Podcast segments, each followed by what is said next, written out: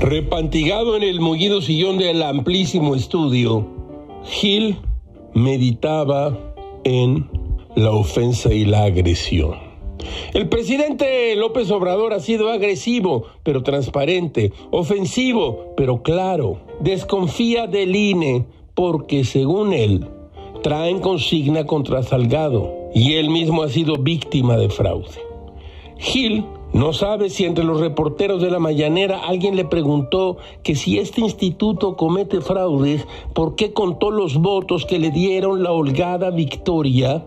Sí, sí, la holgada victoria que los llevó a él y a su partido a la presidencia de la República. Dice el presidente, cuando se trata de desenmascarar hipócritas, siempre me he metido.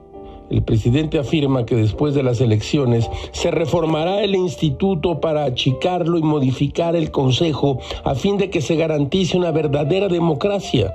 Un INE, un Instituto Nacional Electoral pequeño, que pueda alojarse en unas oficinas baratísimas, yo diría, diría Gil, de Palacio Nacional. Se las podrían, por ejemplo, encargar a Manuel Bartlett Chuchuchú. Él sabe mm, cómo hacerlo, puesto que tiró el sistema de conteo de las elecciones de 1988 para no transminar a los medios la verdad que Cárdenas avanzaba sobre Salinas como la humedad en un muro.